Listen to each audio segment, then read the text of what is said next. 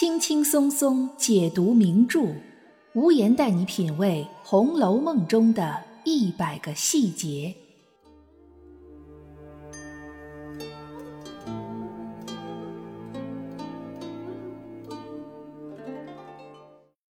品读细节之美，发现不一样的红楼。大家好，我是暗夜无言，欢迎您收听《红楼梦》中的一百个细节。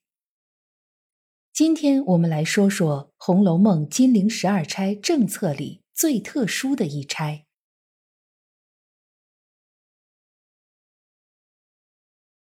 大家都知道，《红楼梦》里有金陵十二钗，政策里的这十二个女子，几乎每一个都和贾家有着亲戚关系，或者是贾家的后代，比如林黛玉、史湘云、元迎、叹息、四春。贾巧姐，或者是贾家的媳妇，比如王熙凤、李纨、秦可卿、薛宝钗。其中唯独有一个人身份特殊，他和贾府没有任何亲缘和血缘关系。当初他之所以能进贾府，是因为佛缘。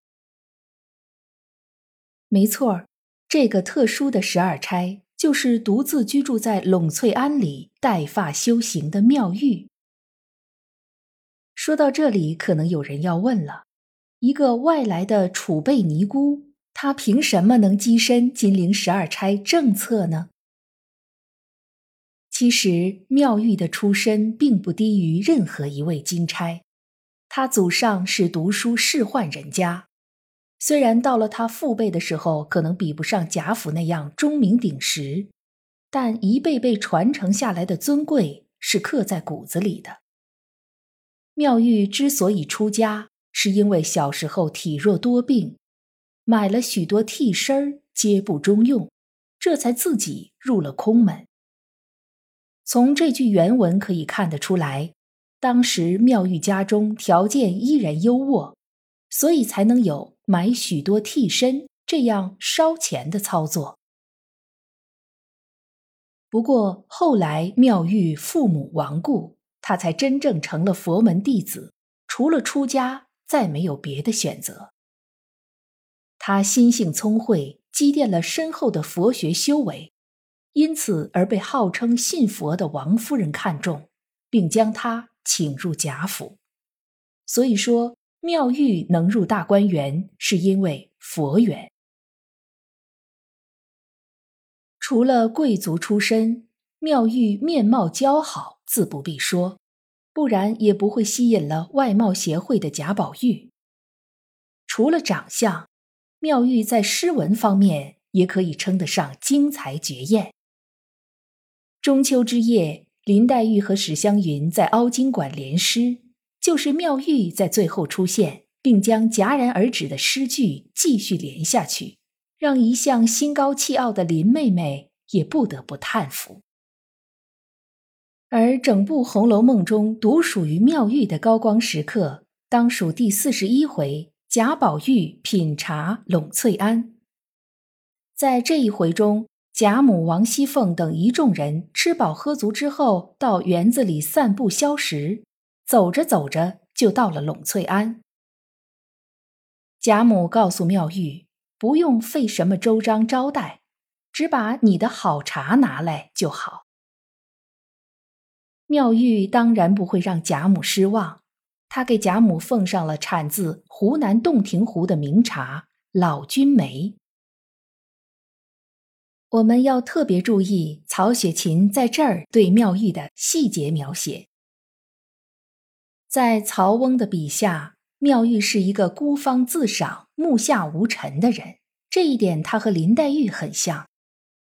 但他同时也具备林黛玉身上不具备的性格，他会不动声色地借用茶和茶具来充分展示自己。毕竟他作为一个外来人，要想长久地在贾府待下去，必须要得到一家之主贾母的认可。妙玉给贾母奉上了名茶老君梅，这里面可大有玄机。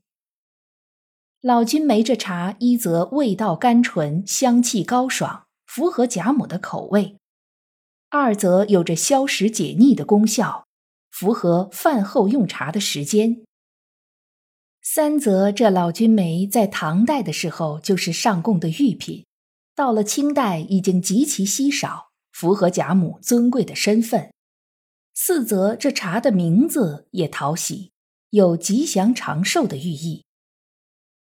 这样四层巧妙的心思，贾母见了如何不喜欢呢？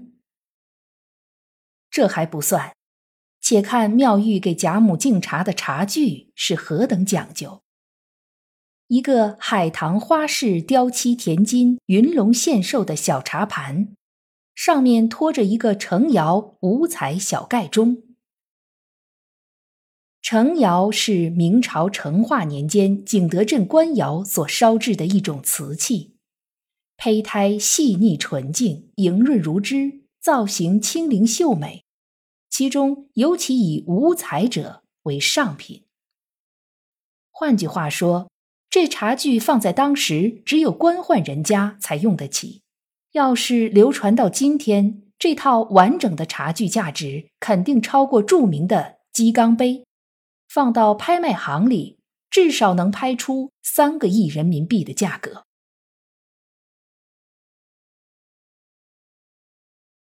除了名茶和尊贵的茶具，当然也少不了泡茶的水。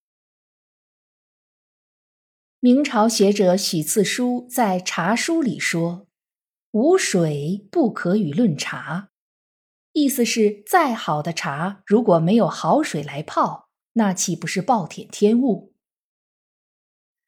妙玉给贾母泡茶用的水是旧年捐的雨水，意思是往年收集的干净的雨水。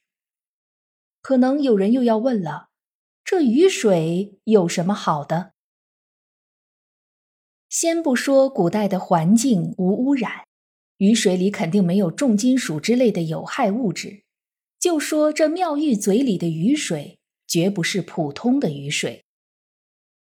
清代顾铁青所著的《清嘉录》第五卷里提到，文人雅士用来泡茶的雨水，其实所指的是梅雨时节的雨水，简称梅水。梅天多雨，雨水充沛而甘甜，直接用缸瓮收集，水的味道经年不变。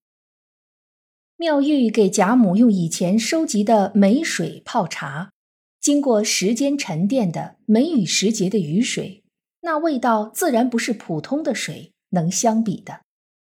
可见妙玉不仅懂茶懂水，而且小小一个栊翠庵里竟然有价值连城的茶具，这都一一坐实了他官宦人家出身的高贵身份。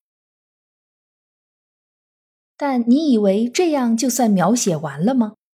不，这才只是一个开始。妙玉服侍完了贾母，便偷偷拉着黛玉、宝钗去了耳房。贾宝玉按捺不住好奇心跟了上来，发现三人在吃提己茶。这一回不再需要做表面功夫的妙玉，又拿出什么压箱底儿的宝贝来了呢？妙玉给薛宝钗的茶具名叫斑驳甲，从杯身上面的小字可以看出，曾是近代有名的富豪王凯的收藏品，又是著名诗人苏轼曾经在皇宫中见过的珍品，显得华丽而略带浮夸。妙玉给林黛玉用的茶具名叫点犀桥，是用犀牛角制作成的，很珍贵。另一方面，这个茶具的名字化自李商隐的诗句“心有灵犀一点通”，隐约表明了妙玉对林黛玉亲近的态度。而妙玉给贾宝玉的茶具，则是自己常日吃茶的那只绿玉斗。有洁癖的妙玉能把自己吃茶的茶具给贾宝玉用，可见。他内心深处埋藏着对贾宝玉不敢轻易表露的喜爱，这些都是十分细节的描写。接下来，原文中对于这一回妙玉用来泡茶的水有着仔细的描绘。这是五年前我在玄木盘香寺住着收的梅花上的雪，统共得了那一鬼脸青的花瓮一瓮，总舍不得吃，埋在地下。今年夏天才开了，我只吃过一回，这是第二回了。玄木是一座山的名字，在今天的江苏省吴县。这座山上因为种满了梅树，每当花开的时候一望如雪，因此便有了“香雪海”的美誉。梅花上的落雪可不仅仅只是听上去更加高雅，雪本身就是洁白的，比雨水更多了几分无瑕，更何况。梅花的花瓣能有多大的空间？要想收集花瓣上的落雪并集成一瓮，这个过程可比直接用缸接天上下的雨麻烦多了。再者，雪花沾染了梅花的香气，那味道想必也不是普通的雨水可以相比的，更纯净、更稀少、更香醇、更雅致。这就是妙玉这一回用的泡茶的水，也难怪贾宝玉吃了茶之后觉得清纯无比，赏赞不绝。这是妙玉第一次以完整清晰的形象出现在《红楼梦》中，这一描写曹雪芹仅仅只用了两页篇幅，但一个仕宦大家出身、心性高洁、个性孤傲、生活考究的女子。却呼之欲出。这种描写手法比平铺直叙更为生动，也更能让读者理解为什么妙玉会位列金陵十二钗正册。好了，今天的节目到这里就结束了。祝大家都能拥有比妙玉更高的才华和情商。如果您有什么想法，可以在评论区给我留言，也欢迎您订阅关注本专辑，随时收听最新的节目。我是暗夜无言，让我们相约下一集。